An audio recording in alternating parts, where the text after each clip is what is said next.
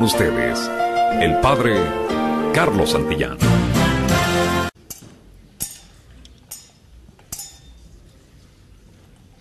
En aquel tiempo se hallaba Jesús en Cafarnaúm y el sábado fue a la sinagoga y se puso a enseñar. Los oyentes quedaron asombrados de sus palabras, pues enseñaba como quien tiene autoridad y no como los escribas. Había en la sinagoga un hombre poseído por un espíritu inmundo que se puso a gritar, ¿qué quieres tú con nosotros, Jesús de Nazaret? ¿Has venido a acabar con nosotros? Ya sé quién eres, el santo de Dios. Jesús le ordenó, cállate y sal de él. El espíritu inmundo, sacudiendo al hombre con violencia y dando un alarido, salió de él. Todos quedaron estupefactos y se preguntaban, ¿Qué es esto? ¿Qué nueva doctrina es esta? Este hombre tiene autoridad para mandar hasta los espíritus inmundos y lo obedecen. Y muy pronto se extendió su fama por toda Galilea. Palabra del Señor. Recibimos la bendición con la palabra de Dios. Siéntense, por favor.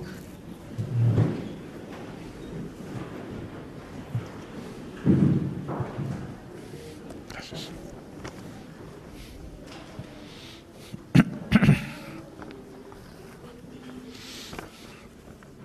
Escuchamos hoy en el Evangelio que Jesús enseñaba con autoridad.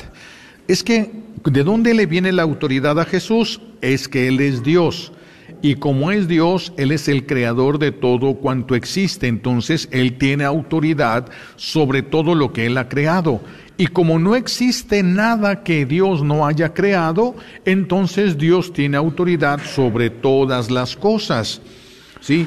Dios creó los ángeles, una parte de los ángeles permaneció fieles, una parte de los ángeles se reveló a Dios, pero los ángeles no pueden tener la capacidad divina ellos no les alcanza el poder para enfrentar a Dios. Eh, le hacen la guerra, pero, pero no directamente porque ellos no pueden enfrentarse con el poder de Dios. Saben que no tienen ninguna posibilidad. Entonces el Señor tiene esa, esa autoridad. Y nos habla el Evangelio de hoy de una persona que está poseída está en la sinagoga. La sinagoga es como una capilla, es un lugar donde se reunían los judíos para, para, para realizar el culto a Dios. Este, y allí es donde va a haber un hombre que está poseído. Eh, los espíritus del mal, es decir, los ángeles caídos, pueden poseer a una persona, pueden entrar en una persona y tomar control de la persona. ¿Por qué es esto? Sí pueden porque Dios nos hizo de tal manera que pudiéramos ser poseídos, llenados nosotros por dentro de Dios. Pero si no estamos llenos de Dios, si no estamos llenos del Espíritu Santo, entonces cualquier espíritu nos puede poseer. Entonces, por eso es tan importante el conocimiento de la verdad, que se nos aclare la verdad. Por eso dice Jesús, la verdad los hará libres. Si tú sabes cuál es el problema, por qué un espíritu y cómo un espíritu puede entrar y qué puede hacer en ti, esa verdad te va a llevar a la libertad. Si no tienes ese conocimiento o no aceptas esa verdad, vas a estar cediendo derechos al enemigo y el enemigo va a utilizar todos los derechos que tú le des para hacerte la vida imposible. Eso es, lo que Él quiere, hacerte la, vida, la vida imposible. Los, entonces, ¿podemos ser poseídos? Sí.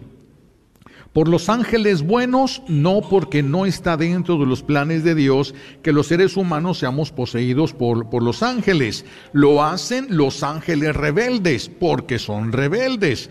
Pero un ángel de Dios nunca va a hacer eso, nunca va a hacer eso. Los ángeles rebeldes sí lo hacen. Pero, pero ¿por qué lo pueden hacer? Solamente que tengan derechos. El mundo espiritual se mueve, y todo se mueve en base a derechos, mucho más el mundo espiritual maligno, se mueve en base a derechos. No pueden hacer todo lo que les dé su gana, ni como les dé su gana. No pueden entrar en, el, en cualquier persona, solo que tengan derechos. Si no tienen derechos, no pueden hacerlo. Y así lo vamos a ver hoy en, con este proceso que está en la sinagoga. El enemigo de Dios tenía tantos derechos con él que era capaz de manifestarse, de mover a voluntad de él y no de la persona, mover el cuerpo, utilizar la voz de la persona para hablar. Y por eso es que le habla Jesús. ¿Qué vienes tú? ¿Qué tienes contra nosotros? Yo sé quién eres, tú eres el santo de Dios. Utilizó la voz de la persona poseída, ese, ese espíritu del mal. ¿Por qué, ¿Por qué lo pudo hacer? Porque tenía derechos suficientes. Si no hubiera tenido derechos suficientes, no puede entrar. No pueden entrar nomás porque les dé su gana. Si no hay derechos, no pueden entrar. Y si se les rompen los derechos, ya no se pueden quedar. Si los expulsan, ya no se pueden retener, ya no tienen derecho a estar ahí. Por eso es tan importante el tema de los derechos para entender lo que sucedió y cómo podemos y debemos evitarlo nosotros. Los derechos entonces que, que nosotros hemos cedido al enemigo son la razón por la cual él puede hacernos la vida imposible. Él va a trabajar para que estés enfermo, para que todo te vaya mal, para que pierdas oportunidades. Él va a trabajar todo para hacer tu vida una vida llena de desgracias. Las cosas que tengas se pierdan, se te, las roben, se descompongan, cualquier cosa para llenar tu, tu vida de miseria. ¿Y eso para qué? Pues simplemente para que tú renuncies, reniegues de Dios y te alejes más de Él, dándole más derechos al enemigo. ¿Qué es lo que le da estos derechos a Satanás, al enemigo de Dios? ¿Qué es lo que le da estos derechos, eh, esto, este poder? ¿Qué es lo que le cede los derechos al enemigo de Dios? El pecado. El pecado cede derechos al enemigo de Dios. El que, el que abraza un pecado se queda. Un pecado es una puerta que se abre al mundo espiritual maligno. Son derechos, porque pecar es entrar en el reino del enemigo de Dios. Por eso adquiere derechos porque el que peca entra en el reino del enemigo de Dios. Y yo hoy quiero centrar la atención de entre todas las puertas y todos los derechos que puede tener el enemigo para hacernos la vida difícil, enfermarnos, confundirnos y, y destruir nuestra vida. Quiero centrar solamente en dos, porque son muy comunes y pocas veces las personas lo confiesan. Por eso quisiera que se aclarara el veneno de, estos dos pecados que nos llevan a abrir puertas al mundo espiritual maligno, que son el odio y el rencor. El odio y el rencor. estos dos pecados, estos dos pecados son, son espíritus de muy alta, de muy alta jerarquía y, y son espíritus que nos van a llevar, siempre vienen acompañados con la venganza. El que tiene odio se quiere vengar. El que tiene rencor se quiere vengar. Siempre se van a querer vengar. Y cuando nosotros nos vengamos, siempre hacemos más daño del que nos hicieron a nosotros. Porque no tenemos la manera de medir, no tenemos la manera de decir, me, me, ofendió, me lastimó, pero del 1 al 10 me lastimó nada más hasta el 7. Así de que lo voy a hacer sufrir hasta el 7. No, ¿Qué es lo que dice la persona que se quiere vengar? Le voy a pegar donde más le duela. A él no le hicieron eso, pero él así lo va a contestar. Él así lo va a hacer. La venganza siempre se va de paso. La venganza siempre nos deja endeudados con la justicia divina. Por eso es que no nos corresponde nosotros vengarnos, no nos corresponde hacernos justicia no tenemos el equilibrio suficiente como para que solamente sufriera la persona lo mismo que nos hizo sufrir a nosotros. Se nos va de paso, hacemos sufrir, hacemos más daño del que nos hicieron a nosotros. Por eso el que se venga termina siempre pagando a la justicia de Dios, termina siempre pagándole a la justicia divina porque vamos a hacer sufrir a la persona más de lo que nos hicieron sufrir a nosotros. Este, y cuando nosotros nos quedamos con los rencores y son cosas que muchas personas, repito, no confiesan. El rencor, acuérdense que es una puerta. Cuando tú sientes rencor y lo aceptas y te quedas con el rencor, es una puerta que se queda abierta. Imagínense cuántas veces salimos a la calle, encontramos a una persona donde trabajamos, es ocasional, se atravesó, venía por ahí y tal vez tuvo, tuvimos algún problema, nos, nos confundió con alguien y nos insultó, nos aventaron alguna cosa, se apresó con el carro y le pegó a nuestro carro y le aceleró y se fue. Y, se queda uno con el coraje, ¿verdad? se queda uno con el rencor de lo que nos hicieron pero ya no volvemos a ver a esa persona. Como no volvemos a ver a esa persona, entonces se nos olvida, pero no perdonamos y no renunciamos al rencor. Por lo tanto, la puerta se quedó abierta. Fíjense nada lo peligroso que es eso. Derechos del enemigo de Dios quedaron ahí. Por eso a veces el sacerdote hace oración de liberación y, este, y le ordena al espíritu del mal, al, al, ángel rebelde que está en esa persona, te ordeno que salgas y grita a través de la voz de la persona, tengo derecho a estar aquí. Y a veces el sacerdote, yo te ordeno que te vayas, tengo derecho a estar aquí. Y se puede quedar, tiene derechos se tienen que romper los derechos, pero el derecho que, da el rencor no se puede romper si tú no renuncias al rencor.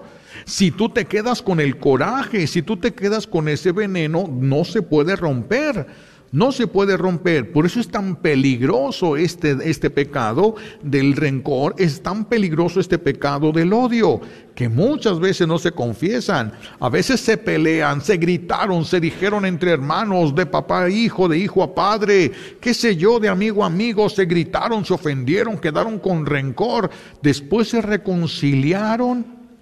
Después se reconciliaron y se olvidaron, pero no se pidieron perdón. Se quedó el daño ahí. El viejo le hizo algo a su esposa o la esposa a su esposo y, se enojaron y se sintieron dolidos y todo y después de meses empiezan a hablar y empiezan a vivir como si no hubiera pasado nada. El problema es que no se pidieron perdón y no renunciaron al, al rencor. Y como no renunciaron, no importa que se hayan reconciliado, el rencor se quedó. El espíritu de rencor se queda. Tal vez no actúe. ¿Por qué? Ahorita vamos a entender cómo muchas veces esta clase de espíritu se queda en silencio. Por eso muchas personas no se dan cuenta que todavía traen el rencor. No lo sienten, nomás vuelven a ver a esa persona y se les revuelven las tripas. Ahí está entonces todavía el rencor, pero no lo sienten durante el más, durante el demás tiempo del día. Entonces, este, a veces nos olvidamos de esas personas, pero no les perdonamos ni renunciamos al rencor. Y es una puerta que se va a quedar ahí abierta para los espíritus del mal. Estos espíritus de rencor son, van contra el odio. El rencor y el odio, perdón, van contra el amor. El odio y el rencor van contra el amor. ¿Qué pueden hacer estos espíritus de alta jerarquía? Tres cosas que deberíamos de pensar muy seriamente si vamos a aceptar el rencor en nuestro corazón. Tres cosas muy serias. Primero, son capaces de abrir puertas a otra clase de espíritus. Ya una vez que entra el rencor, abre puertas para que entren otra clase de espíritus.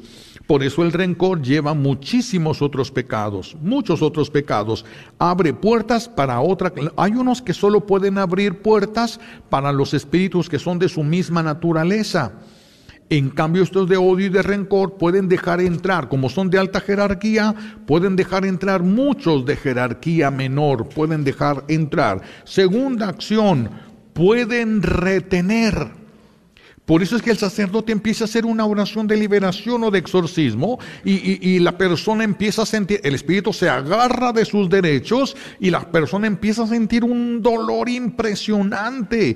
Por eso caen al suelo, se revuelcan de dolor, gritan, aullan. Están las garras del enemigo de Dios agarrándose de sus derechos y gritan, tengo derecho a estar aquí. Por eso casi están ahí retando al sacerdote. Como saben que Dios es justo y que ellos tienen derechos, por eso se pueden quedar. Y así las liberaciones son muy largas, muy dolorosas, muy difíciles. Se lleva mucho tiempo, mucho tiempo, porque estos espíritus pueden retener. Hagan de, ¿cómo, ¿Cómo retienen? Por ejemplo, estoy yo con un espíritu de lujuria y estoy diciéndole yo, es que los espíritus son legalistas. Si no mencionas, por eso muchos sacerdotes este, obligan a los, espíritus a decir su nombre, ¿cómo te llamas? Y los obligan para poder ordenarles y ya no se puedan, este, pues tengan que obedecer. Porque si tiene espíritu de lujuria y espíritu de rencor, y el sacerdote dice, espíritu de lujuria, te ordeno que te salgas, el de rencor dice, a mí no me dijo, se quedan ahí. A mí no me dijo, yo ni en cuenta. Y cuando, como se hacen alianzas entre espíritus, cuando va a salir el de lujuria, el de rencor lo agarra. Entonces estás luchando con dos espíritus, pero le estás ordenando solo a uno. Por eso la oración es muy larga, es muy desgastante para el sacerdote, para la persona que se va a liberar y, este, y, es difícil, porque ellos pueden retener, se hacen alianzas para que ellos puedan tratar de, retener a los espíritus. Y si los expulsa el sacerdote, ellos pueden abrir la puerta para que puedan regresar. Esos mismos espíritus o otros de esa misma naturaleza, porque si el sacerdote los mandó al infierno, y les ordena que no pueden salir de ahí, van a quedar en el infierno. Claro, no van a, no van a poder salir de ahí por su propia fuerza. Puede ser que alguien ya haga una invocación expresa y les vuelva a soltar y a dar las facultades para salir, pero mientras no podrían salir, tendrían que quedarse en el infierno. Entonces, estos pueden, eh, estos espíritus de alta jerarquía de rencor pueden permitir que, que el espíritu que sacaste regrese. Y entonces, ¿ese qué función tiene? Cansar al sacerdote, desesperar a la persona. Se hace la liberación, ay, ya me siento bien, ya me siento muy a gusto, qué bueno, ya pasó. La puerta está abierta, en 15 días, una semana, o 15 días, un mes, dos meses, la persona está igual no sirvió la oración, ahí van otra vez, el sacerdote vuelve a hacer la oración, vuelve a expulsar al espíritu y ya la persona, ya me siento bien, pero como todavía se queda el de rencor, vuelve a entrar y entonces cuántas veces, por eso duran meses, años las liberaciones, porque hay puertas abiertas por donde pueden regresar y esas puertas abiertas son derechos que ustedes les dieron. Y el enemigo de Dios va a encargarse de que ustedes piensen que Dios no tiene poder para sacarlo. Sí, tanto que lo ha sacado quién sabe cuántas veces, pero tiene derechos para entrar, tiene puertas abiertas para entrar. Hay que hacer todo, todo un proceso de liberación no solamente irse con un espíritu concreto, se puede un daño concreto, un daño actual, pues, se rompe, no es tan difícil romper uno de esos daños actuales, pero ya con los, con los que están heredados o los más viejos que están dentro de la persona, esos pueden servir para retener, para hacer la guerra, para hacer cansadísima la liberación, tanto a la persona como al sacerdote. Y luego vienen tentaciones intelectuales, Dios no puede liberarte, mira, ¿Cuántos, ¿Cuánta oración han hecho? Yo todavía estoy aquí. Es que lo han sacado. Si no tuviera puertas abiertas, se hubiera acabado ya el problema. Pero tiene puertas abiertas. Es que lo que le hizo su suegra no lo quiere perdonar. Es que lo que le hizo su viejo, su vieja no lo quiere perdonar. Es que lo que le hicieron cuando era niño, cuando era niña, no lo quiere perdonar. Pues entonces es un cuento de nunca acabar. Es bien difícil una liberación así, aunque sea, un sacerdote muy santo, si llega a ser una liberación muy completa, como la persona acepta el rencor, ahí se queda. No se puede sacar del todo a menos que la persona renuncie a eso. A menos que la persona renuncie a eso. Los rencorosos, ¿por qué, ¿por qué es tan difícil? Porque el rencoroso no tiene misericordia de la otra persona. Si tú odias a alguien, no vas a tener misericordia. Si tú tienes rencor contra alguien, no vas a tener misericordia contra esa persona. Y si tú no tienes misericordia con la persona, tampoco Dios la va a tener contigo. Dichosos los misericordiosos porque alcanzarán misericordia. El que no es misericordioso está renunciando a la misericordia de Dios. Por eso el enemigo adquiere más derechos, adquiere más fuerza en la persona, porque el rencoroso no tiene misericordia y por lo tanto no la puede alcanzar, no la puede recibir. Esto, aunque no cometas venganza, aunque no te quieras vengar. Es que esto pasó hace muchos años, pero yo a mí ya no me interesa, yo ya este yo no le voy a hacer nada. Yo no le voy a hacer nada, no le quiero volver a ver en mi vida. No le voy a hacer nada, pero no le quiero volver a ver en mi vida. Te quedaste con el rencor. Aunque no hagas nada, aunque no hagas nada. Por eso es tan importante perdonar. ¿Qué dijo Jesús? ¿Cuántas veces tenemos que perdonar todos los días? 70 veces 7. Siempre. El 7 es número de plenitud en las Sagradas Escrituras. Perdona siempre, inmediatamente. ¿Por qué? ¿Cuánto tiempo tenemos para perdonar antes de que se empiecen a abrir puertas en nosotros que le den derechos a estos espíritus para entrar y quedarse? ¿Cuánto, tiempo tenemos? 20 segundos. 20 segundos. ¿Por qué? Porque entre 15 y 20 segundos, cuando uno está sintiendo coraje contra alguna persona por algo que sucedió, en esos 15, 20 segundos va a brincar tu conciencia y te va a decir, hey, eso es pecado.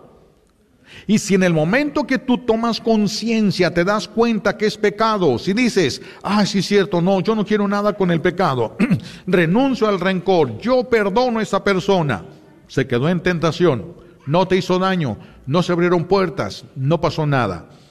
Pero si tú sientes, si viene la conciencia, es pecado, sí, pero es que esto que me hizo ya es consciente, ya es voluntario, ya se empezaron a abrir puertas ya se empezaron a abrir puertas para que el enemigo de Dios entre y te haga la vida imposible con sufrimientos, dolores, achaques, te va a cerrar puertas, oportunidades que se van a perder, te va a hacer que tu vida sea un desastre, ese, lo que compres se pierda, se, se destruya, no sirva de repente, te va a llevar a la miseria te va a llevar a la miseria. Son puertas que a veces están abiertas ahí. La maldición de una mamá, de un papá, pero un día vas a ver y ni para la sal te va a alcanzar. Y ahí que entra el espíritu de maldición por la autoridad del papá y de la mamá. Y como es la autoridad del papá y de la mamá, es de mucha jerarquía el que va a entrar y se, se quedan. Se quedan y le va a llevar a la miseria hasta que no se rompan esos derechos hasta que no se rompan. No todos pueden hacer las oraciones de liberación. Hay espíritus que ustedes pueden sacar, fácilmente ustedes podrían sacar si tienen fe en el nombre de Jesús. Pero hay otros como el de la maldición paterna o el de la maldición materna, ustedes no los pueden sacar esos. No pueden romper eso. Para eso se requiere ya una autoridad sacerdotal. Ustedes no pueden romper, aunque tengan las mejores intenciones y aunque vayan a misa todos los días y comulguen, es que eso se rompe cuando se ejerce la autoridad que Dios ha dado a la iglesia.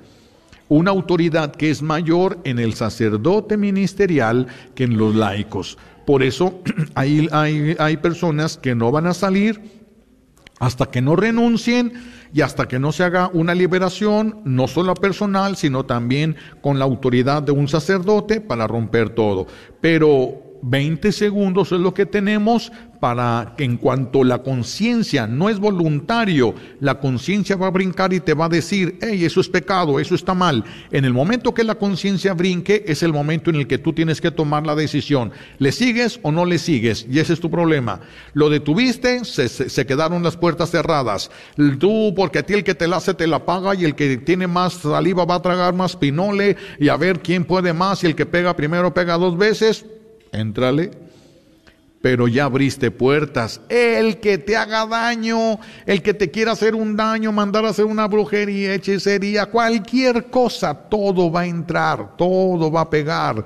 Una persona que te maldiga, todo va a entrar. Una tienda que entres que el, el fulano de ahí por avaricia ve maldijo todo, lo consagró al enemigo para que le fuera bien económicamente y tú entras y agarras todas las cargas espirituales. ¿Traes puertas? ¿Traes puertas abiertas? Por eso muchas personas van a un hospital, van a ciertos lugares y salen y sienten como si trajeran cargando un muerto. Y a veces sí es un muerto. El espíritu del muerto, a veces sí es. Esto se ve muy, es muy común en los hospitales. Esto, esto se ve mucho. Y, este, y aquí en estos hospitales de aquí ya hemos visto ya bastante de eso. Entonces, vean cómo, cómo este, para muchas cosas sí se va a ocupar una, una autoridad sacerdotal, pero la autoridad sacerdotal no va a brincar tu decisión de renunciar al rencor y al odio.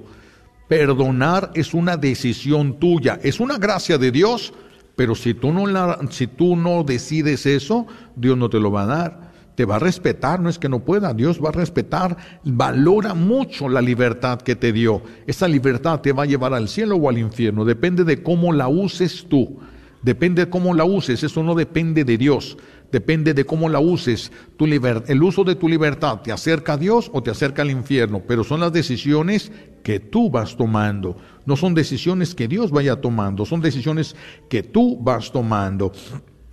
Por eso es una gran defensa para nosotros perdonar. Es una gran defensa para nosotros perdonar, porque si perdonamos ya no pueden entrar espíritus. Y no entra uno, mis hijos. ¿Qué fue lo que le dijo aquel espíritu cuando Jesús le preguntó, aquel endemoniado de Gerasa, ¿Cómo te llamas? No le dijo a, la persona, estaba hablando con los espíritus.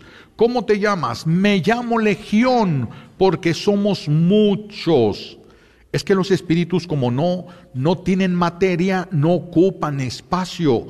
Pueden estar infinidad de espíritus en una sola persona. ¿Cuántos? Según las puertas que tenga abiertas y el tamaño de las puertas.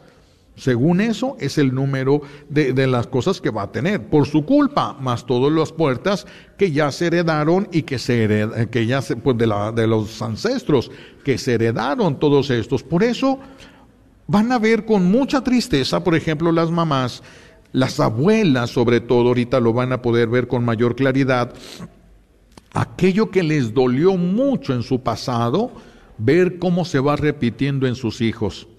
Lucharon toda su vida para que en sus hijos no fuera igual, pero están viendo que se repite la misma historia. ¿Por qué se repite la misma historia? Porque heredaron los mismos espíritus. Por eso se repite la misma historia, porque heredaron los espíritus que traían y esos espíritus se van a encargar de que la historia se repita. Vean qué importante es el perdón cortar esa línea, que no pase ni siquiera de línea ancestral y menos por unos derechos personales que nosotros estuviéramos dando al enemigo de Dios. Nuestra mejor defensa es perdonar, perdonar para que nada pueda entrar, nada que no sea Dios pueda entrar en nosotros, para que nada pueda retener a los que el Señor quiera sacar. Si ustedes perdonan y no le dan esos derechos, y este, renuncian a todos los pecados, a todo tipo de inclinación al pecado, hasta con el resto del Santo Rosario se liberan, porque el resto del Santo Rosario es libertador. El libertador, más si se reza con la llama de amor, es un poder de liberación muy grande. A ti te toca renunciar al odio y al rencor y, al, y a todo lo demás. No tienen de dónde agarrarse, se van cayendo, se van resbalando, se van yendo necesariamente. Por eso una gran defensa para nosotros es perdonar. Para que nadie pueda entrar, para que nada los pueda retener, para que no se abran puertas, para que ningún espíritu pueda regresar. Pero mientras tú tengas coraje o rencor por lo que te hizo tu suegra, tu nuera, tu yerno, tu compadre, tu vecino, tu esposo, tu esposa, tus hijos, lo que sea, si tú tienes rencor o tienes coraje, todo va a entrar. Tienes puertas abiertas. Una simple maldición que te lanzaran, maldición que entra. ¿Hay por dónde?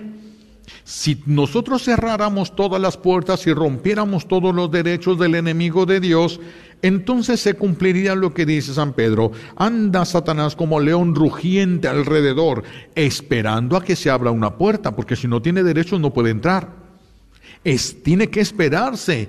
Va a mandar a los que están a su alrededor para que le hagan la vida imposible, se enoje y abra alguna puerta. Pero si no abre, ahí se la va a pasar dando vueltas y vueltas. No puede abrir si no se genera un derecho. No puede entrar si no se abre una puerta porque se haya generado un derecho. Cuando ya se abren las puertas, repito, entran y generan enfermedades, dolencias, achaques, desgracias. Por eso hay tantas enfermedades que los doctores no le encuentran. Y la persona dice, es que me estoy muriendo. Y le hacen estudios, es que estás bien, no sale nada en los estudios, pero yo me estoy muriendo. Pero es que no hay nada, todos los estudios salen limpios. Hay unos espíritus que se llaman espíritus de sensación de enfermedad. Y se van a sentir enfermos y no van a tener nada. Y van a sentir que se están muriendo y no van a tener nada y no les van a encontrar nada. Esa sensación de enfermedad, si dura mucho, termina enfermándolos, termina, termina haciendo daño a la salud, pero es un espíritu. Necesitamos, por eso, el perdón impide la entrada de infinidad de espíritus de estos. Ahora, hay personas que van con el doctor y, la medicina que le da el doctor le empieza a hacer efecto, va recuperándose y de repente se detiene todo y vuelve a lo mismo. Y va otra vez con el doctor y le cambia medicamento. Ay, qué bien, ya se está recuperando, llega a cierto grado y regresa a lo mismo y va con otro doctor, le cambian otra técnica, otra cosa y, y, se va recuperando y regresa a lo mismo. Eso tiene raíz espiritual es muy seguro, no 100%, pero es muy seguro que tengo una raíz espiritual. ¿Cómo entró? ¿Por qué Dios lo permitió? Dios no mandó esos espíritus. Entraron porque tú tienes puertas abiertas, no porque Dios las haya abierto. Esas las abriste tú. Estas las abriste tú y están entrando porque tú las abriste. No le echen la culpa a Dios. El enemigo quiere hacernos la vida imposible y que le echemos la culpa a Dios para que la persona no se quiera salvar, no se quiera ir con Él. Por eso tenemos que estar muy atentos. Y por eso aunque la persona rece, trae un daño con sentencia de muerte, pero la persona le pide mucho a Dios. No, mis hijos, los daños no se rompen pidiéndole a Dios eso. Los daños se rompen ejerciendo la autoridad que el Señor le ha dado al que tenga fe y al sacerdocio ministerial. Y entonces ustedes claman el poder de la sangre de Cristo y rompen un daño. Claro que pueden romper un daño y claro que pueden expulsar. Hay unos que no que se necesita una autoridad sacerdotal para poder expulsar a, un espíritu de tan alta jerarquía, no cualquiera, no cualquiera puede. Entonces, hay algunos que sí se requiere de una autoridad sacerdotal, pero la mayoría no. La mayoría de ustedes podrían, pero tendrían que renunciar al mal. Si ustedes no renuncian al pecado, ellos tienen derecho a estar ahí. Tienen derecho y entonces va a ser larga, difícil y dolorosa el proceso de liberación de esa persona. Hay muchos que estamos muy dolidos, muy heridos, muy manipulados. Este, mientras más heridas tenemos de nuestro pasado que no hemos solucionado, que no hemos enfrentado, nos volvemos más manipulables. Mientras más heridos, más manipulables. Y entonces el enemigo de Dios nos va a hacer la vida difícil y va a ser muy difícil que pueda haber una reconciliación en el matrimonio. Por ejemplo, se, están a punto de separar porque este señor tiene problemas de alcoholismo, ella ya le dijo, ya le pidió, ya todo, no quiere entender y le dice, ¿sabes qué? Nosotros ya no vamos a seguir con esto, aquí se terminó todo. Y él le dice, de todo corazón, no quiere quedarse solo, ama a su familia, de veras, no voy a volver a tomar. Y ella le cree. ¿Por qué le cree? Porque es verdad lo que él está diciendo ya no quiere volver a tomar. Pero el enemigo de Dios va a empezar a trabajar doble turno para golpear las heridas que lo llevaron al alcoholismo, para que vuelva a tomar, porque ese, volver a tomar representa una traición a lo que prometió. Y si traiciona a su esposa con lo que prometió, entonces empiezan a trabajar en el corazón de ella la desilusión para que todo eso se destruya. Trabajan los dos corazones. Trabajan los dos corazones. Él toma porque trae una herida, un dolor de algo que pasó, un sentimiento de culpa, que, que trata de e, evadir, en, en, enfrentar ese sentimiento de culpa a través del alcohol. Entonces cuando él promete a su esposa y a sus hijos, no voy a tomar y lo voy a hacer por amor a ustedes, el enemigo se clava el doble en esa herida y la persona empieza a sentir la necesidad de salir corriendo, siente la desesperación, una como una especie de amalilla, quiere, quiere salir corriendo hacia dónde, algo que le ayude a olvidar eso, a, tratar de quitárselo de la mente. Y entonces le va a poner otra vez, corre, toma, toma, toma, toma, están las ideas ahí, eh, esté trabajando, se va a tomar ¿Se va a tomar esto? Pues claro, es, probable que se vaya a tomar. Algunos podrán luchar un tiempecito, otros más, otros menos, y este, pero, pero va a tomar. Y después de tomar, vienen los espíritus a atacar a la, a la mujer. Mira, te engañó. Mira, no le importó. Mira, tomó para vengarse. Tomó para ti. Fíjate, sabía que tú te ibas a enojar y lo hizo adrede. Sabía que tú te ibas a enojar y lo hizo adrede. Mira, no le importas. De seguro anduvo allá con otras. Págale con la misma moneda. Son tentaciones intelectuales para que se vaya abriendo una brecha. Por eso hay tantos matrimonios que están juntos, pero ya no se soportan. Están juntos, pero ya duermen por separado ya no están, ya no están verdaderamente juntos. Y el día que se casaron, ustedes prometieron amar y ya dejaron de amar. Entonces no prometieron llegar juntos al final de su vida, prometieron amar y respetarse todos los días de su vida. Pero el enemigo de Dios va a trabajar va a trabajar todas estas cosas en el corazón. A lo mejor el hombre sí estaba luchando, pero pues ahora lo están siendo los dos atacados y eso se va, va a abrirse una zanja muchísimo mayor y cada vez es mayor y mayor y mayor, cada vez les va costando más trabajo perdonar, cada vez están más distanciados. Ese es el trabajo del enemigo de Dios. ¿Cómo se va a quitar? Tienes que perdonar, tienes que enfrentar tu pasado, solucionar las cosas de tu pasado para que no tenga el enemigo derechos, no tengas puertas abiertas y entonces nada de eso puede hacer. Nada de eso podría hacer. Si no, pues vamos a llegar. ¿Por qué creen que ahorita se llega a la ancianidad con tantos achaques? Enfermedades, problemas. Casi no hay un anciano feliz todos les duele, si no les duele una cosa, les duele otra. Si no les duelen las uñas, les duelen las orejas, todo lo que nunca había dolido ahora sí les duele. Pero es que hay muchas cosas que no solucionamos y hay muchas puertas que no cerramos. ¿Qué Dios no me puede sanar? ¿Qué Dios no tiene poder para sanarme? Pero hay un espíritu ahí que tiene derecho. ¿Qué quieren que Dios haga? Ustedes abrieron la puerta y allá hay un espíritu que tiene derecho. ¿Qué quieren que Dios haga? Dios es justo y le dio a la iglesia la potestad para romper. Pero la persona no quiere hacerlo a su manera, quiere que sea gratis, milagroso, inmediato. No, no, no, no, no se alcanzan muchas veces por eso. Ahora, hay otra forma también de generar derechos a través del rencor, pero es, otro, es otra forma, otro camino, que es provocando que otra persona sienta rencor en su corazón. Tú no lo sientes, pero provocas que otra persona llegue a sentir eso.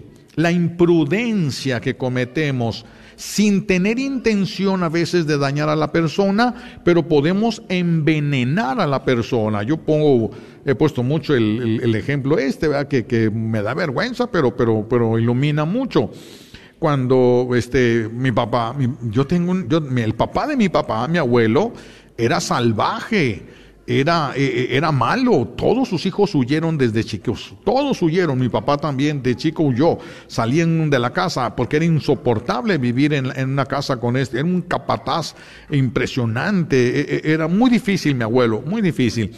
Y entonces mi papá no hablaba de él, pero a veces tomaba. Y cuando mi papá tomaba, empezaba a llorar y empezaba a decir todo lo que había sufrido, el dolor que sí traía y que no había solucionado ni enfrentado, que traía con mi papá. Y yo veía a mi papá llorar por lo que le había hecho mi abuelo y eso me empezó a mí envenenar. Y luego volteaba a ver a mi mamá y mi mamá estaba bien enojada con mi abuelo escuchando lo que le había pasado a mi papá porque le dolía lo que le había hecho mi padre. Y entonces mi mamá empezaba, porque ya cuando una persona aprieta los labios, mm, significa está, está reteniendo, se está aguantando. Cuando alguien aprieta los labios, significa no me gusta esto y ya no aguanto. Si aprietan los labios, si se le empiezan a mover las quijadas, si se le encrespan las cejas, vete. Está a punto de soltar patadas. Retírate de ahí. Nada de diálogos, ni de nada, ni de que entiende. Ya no está pensando, está aguantándose. Y cuando yo veía a mi papá llorar y a mi mamá con todos esos signos, pues yo me envenené. Y entonces un día les platico, llegó mi, tía y, nos dice a todos, fíjense que su abuelito está enfermo. Y yo, ¿y? Pues es tu abuelo, tienen que ir a verlo. ¿Y? Pero es que tienes, e, es tu abuelito. Mira, tía, fíjense nomás lo terrible, ¿hasta dónde llegué? Si mi abuelo estuviera tirado aquí enfrente agonizando, lo brinco. A mí no me hizo nada. A mí no me hizo nada. Lo que yo vi y escuché. Los demás nos pueden envenenar la vida en, algo que yo no sentía, que yo no estaba involucrado. Yo no podía hacer nada. No debieron de haber puesto esto, no debieron de haberlo eh, expresado delante de mí. Ese es, ese es cuando envenenamos a la otra persona. Y entonces llega, llega, llega la tía y, le, dice, le dice la mamá a la, muchachita, ponte a lavar los platos. Y llega la tía y le dice, esto no es justo, ¿eh? Mira, tú eres la única que te ponen a lavar los platos. ¿Por qué no le dicen a los demás? Eso no es justo, ¿eh? Aunque sea verdad, está envenenándole. A lo mejor un día esta muchacha va a decir, ¿sabes qué? Si es cierto, mamá, yo no, que los lave ella. Y no, no, pues no, y vos Y se arma una guerra donde no había guerra. Pero es verdad. Pero hay guerra y tú la provocaste. Y si tú la provocaste, tú pagas las consecuencias de la guerra que tú provocaste. No podemos hablar y envenenar, aunque sea verdad lo que estamos nosotros viendo. Es que yo no soporto ver las injusticias. Por eso la franqueza no es virtud. La franqueza no es virtud. Revisen y verán que no aparece en la lista de las virtudes la franqueza. Porque la verdad no te sirve de nada si desata guerras. No te sirve de nada. Eh, eh, nosotros lo que necesitamos es sembrar un reino de amor. Sembrar un reino de amor. Ayudar a las personas. No siempre es el tiempo de hablar no siempre es el tiempo de decir las cosas, no siempre es el tiempo. Tenemos que tener cuidado. Podemos generar derechos para el enemigo de Dios en corazones provocando el rencor Oye, ¿cómo es posible que le aguantes hacia tu viejo, que le estés aguantando hacia tu vieja? No, no, no, no, ni siquiera valora, ni siquiera valora, tú no debes de hacer eso. Mira nada más, mira, viene tu suegra, todo el problema que te, que te ocasiona aquí. No, hombre, no la dejes, ciérrale la puerta en el hocico. ¿Dónde, canijo? ¿Hasta dónde puede llegar uno? Y la capaz que la otra persona dice, sí, cierto, órale acabas de envenenar un corazón, desataste una guerra y vas a pagar las consecuencias de la guerra. Vean, ni siquiera sentimos rencor. Y, pero podemos sembrar el rencor en los demás por estar hablando de lo que vemos. Y tal vez lo que vemos ni siquiera es así. Porque nosotros vemos la realidad, pero la interpretamos desde nuestros traumas, desde nuestros vacíos, desde nuestras necesidades y muchas veces no queda nada de la realidad. Nosotros hablamos de lo que consideramos que es la realidad, pero no siempre es la realidad.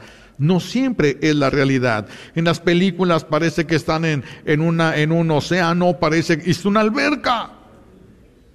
Y sin embargo, para nosotros estamos segurísimos que eso fue filmado en un océano. Hay, hay animales ahí salvajes, feroces y todo, y uno los ve ahí a un lado de la persona. Ni siquiera se acercaron ni, a 10 metros estuvieron nunca cerca. No todo lo que vemos así es, no todo lo que nosotros vemos así es. Hay gente que, que no soporta ver las injusticias, pero tenemos que aprender a saber cuándo hablar y cómo decir las cosas para no provocar una guerra, para no envenenar el corazón, para no incitarlo a la guerra. Porque si provocamos la guerra, vamos a tener que pagarla. No había violencia y ahora la hay por lo que tú dijiste, tú lo pagas. Tú lo vas a tener que pagar eso, ¿sí? Porque antes nada más, la injusticia, por ejemplo, en el caso de la tía que le habló a su sobrina, la injusticia era de la mamá que no le ponía a los demás a lavar platos, nomás a esta. Pero cuando la tía habla, ahora la mamá está en problemas con la justicia divina y también la hija. ¿Quién ganó? Todos van a pagar. ¿Quién ganó? Por eso es la prudencia. Hay que saber cuándo hablar y hay que saber cuándo callar.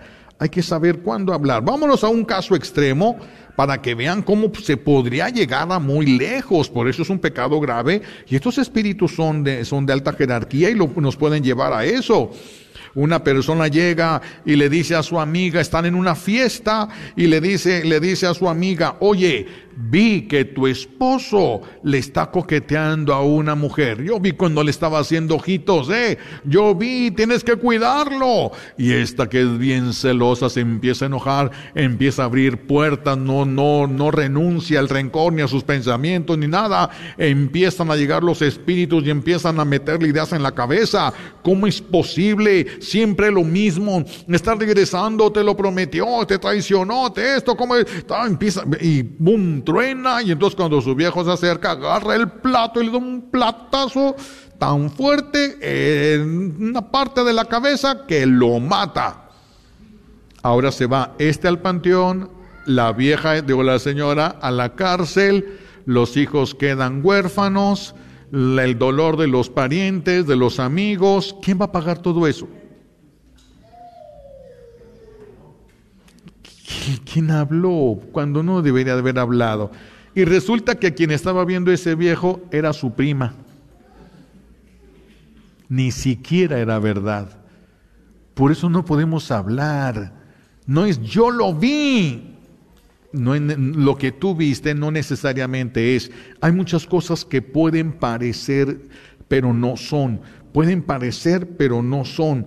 Tenemos que tener mucho cuidado porque podemos provocar mucho dolor. Tenemos que cuidarnos de que nadie nos odie por nuestra culpa. Muchos me van a odiar aunque yo no haga nada, pero que no me odien por mi culpa. No, porque si yo sembré, ¿qué es lo que dice Jesús? Si vas a llevar una ofrenda al altar y te acuerdas que alguien tiene algo contra ti, no tú contra alguien, que alguien tiene algo contra ti por tu culpa, se supone, deja la ofrenda ahí. Primero ve y reconcíliate y luego vienes y, y, traes tu ofrenda. ¿Por qué? Porque así no va a llegar. Así no va a llegar. Por eso las oraciones de los rencorosos no llegan a Dios, mis hijos. Una mamá rencorosa, ahora ¿quién va a pedir por sus hijos? Si es la que reza. ¿Ahora quién? ¿Ahora quién? Y el que provocó el rencor fue su viejo. Pues sí, acaba de despedazar también a sus hijos, despedazarse a sí mismo, despedazar a su vieja, su vieja despedazó a la familia, despedazó a sus hijos. ¿Quién ganó? Es que la guerra no es para imponer la verdad, la verdad no necesita que tú la impongas. La verdad se defiende sola, solo vívela. Vive la verdad y, la verdad es una persona, es Cristo. Tenemos que vivir nosotros la verdad, tenemos que vivir nosotros en Cristo. Que nadie me odie por culpa mía, pero que nadie se llene de odio y de rencor por culpa mía. Eso es lo que tenemos que cuidarnos. Son puertas que pueden quedar abiertas y entonces yo vengo y le digo yo a Dios, como yo fui con esta persona y le metí en la cabeza lo que yo pensé que era y se sintió tan mal con su familia que se enfermó. Y yo vengo y le digo a Dios, Señor, sáname a mí, pero por mi culpa está enferma aquella persona. Y no va a sanar porque está llena de rencor. Señor, sáname a mí. Mi sanación está retenida hasta que se solucione aquello por justicia. Por justicia por eso hay personas que van y van y van y van a misas de sanación y siguen igualitas. No sienten ni no hay ningún cambio.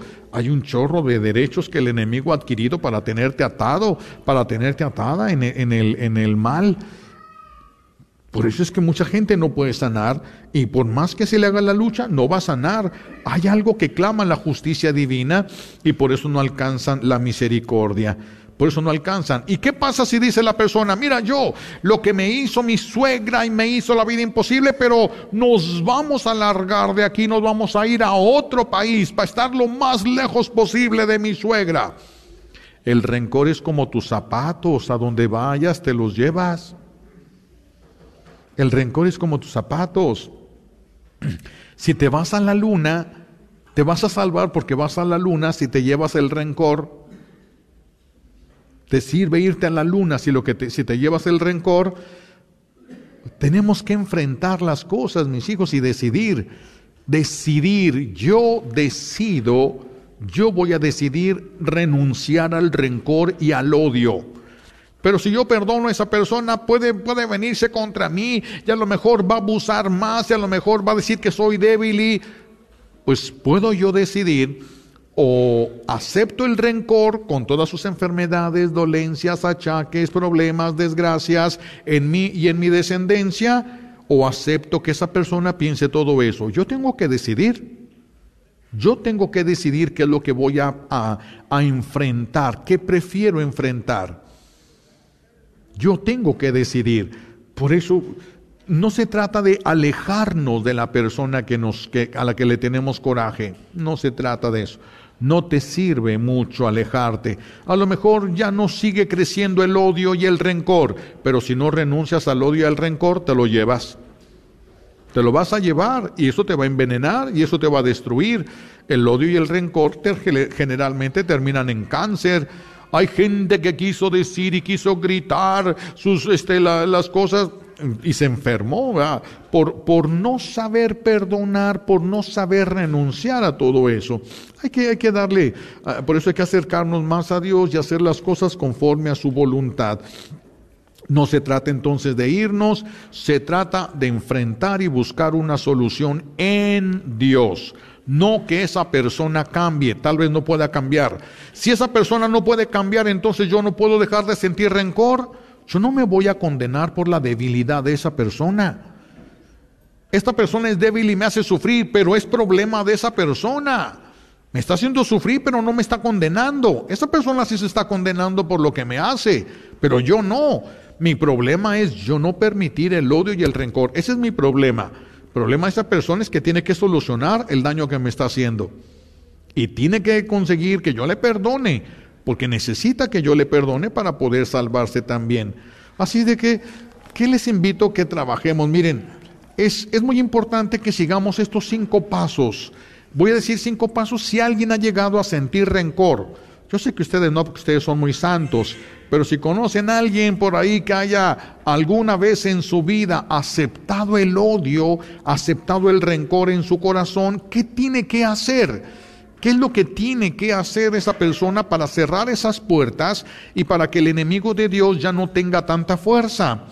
Miren, yo les puedo asegurar que si ustedes siguen estos cinco pasos, muchas enfermedades o se van a quitar o se van a disminuir. Porque hay algunos que han durado tanto tiempo en el odio que el daño ya es real y físico. Ya se materializó en su cuerpo el daño por el odio y el rencor que sintieron. Hay algunas personas que todavía no. Esas personas pueden sanar las, las enfermedades que estaban allí por el derecho que tenían, por el rencor. Si ustedes hacen esto, van a empezar a disminuir. Van a empezar a disminuir varias de estas enfermedades. No todas, porque no todas tienen una raíz en el odio. No todas, otras tienen su raíz en la avaricia, otros en la soberbia, otros en la, eh, muchas cosas. Entonces, pero estos que tienen su raíz en estos dos pecados tan comunes y tan fuertes que están haciendo tanto daño ahorita a la humanidad, que son el odio y el rencor. ¿Qué es lo que, cuáles son los pasos que hay que seguir? Primer paso, no son fáciles, pero es medicina. A veces la medicina es amarga. Esta, medicina es amarga, pero ¿cuáles son los pasos? Primero, perdona al que te hizo el mal. Tienes que perdonar e-, ese mal que te hicieron. No aceptes el odio y el rencor en tu corazón. No lo aceptes. Estar dispuestos a perdonar. La persona se arrepiente, la perdonas. Si la persona se arrepiente, yo estoy dispuesto a perdonar. De esa manera no puede entrar el odio ni el rencor en mi corazón. Yo estoy dispuesto a perdonar a esa persona. El día que esa persona me diga, ¿me perdonas? Inmediatamente le voy a decir, sí.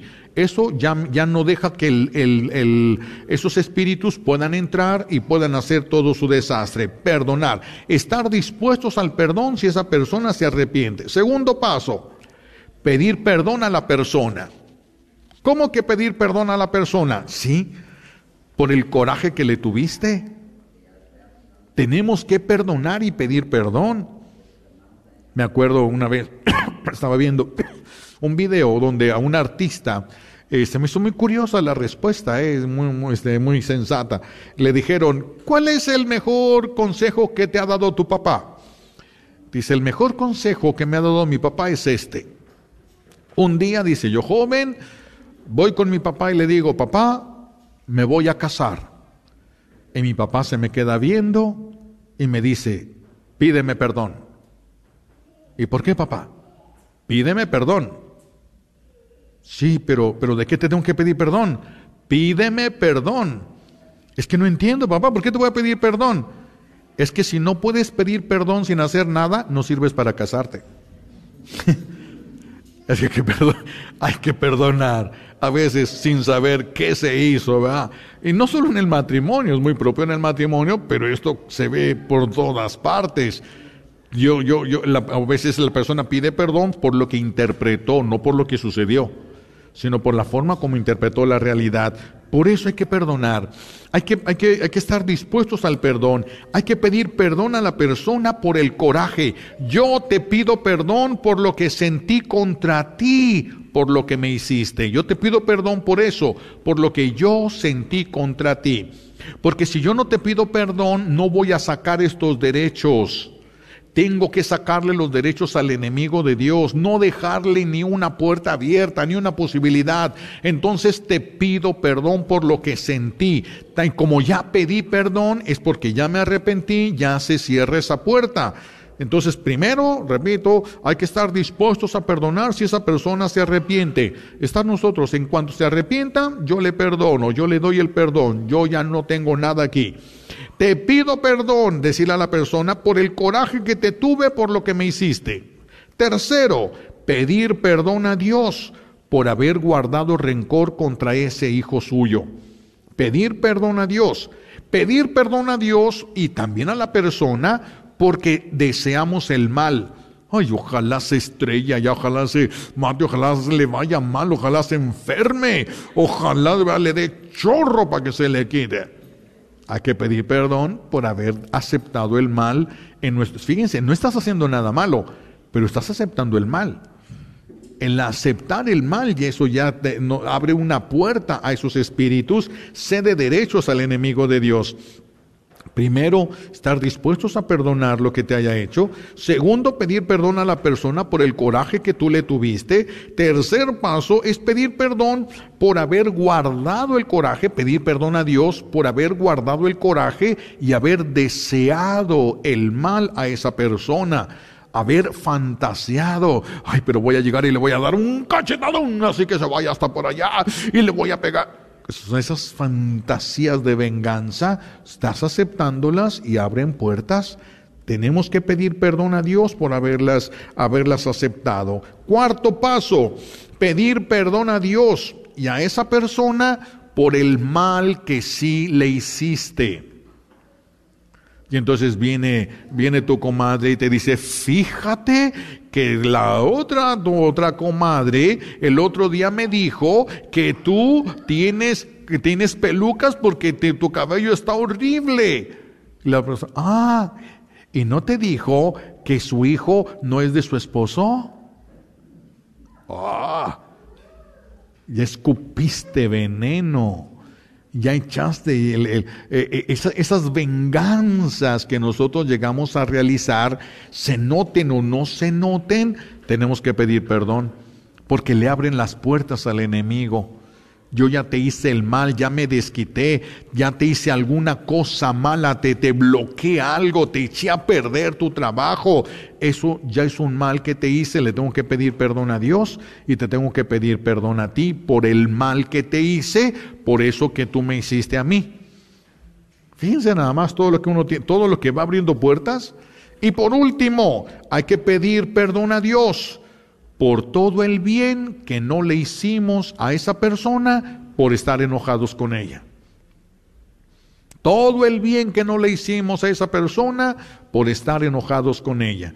¿Cuántas señoras no van a tener que pagar que, se enojaron con su viejo y lo que le hicieron de comer? Ay, lo que sea que se trague eso si quiere, sin sal, que le ponga si quiere. No le puso nada ni nada. ¿Por qué? Pues porque no sentía bien porque no quiero hacerle el bien, porque no me siento, me lo hizo así, pues ahora para que se le quite.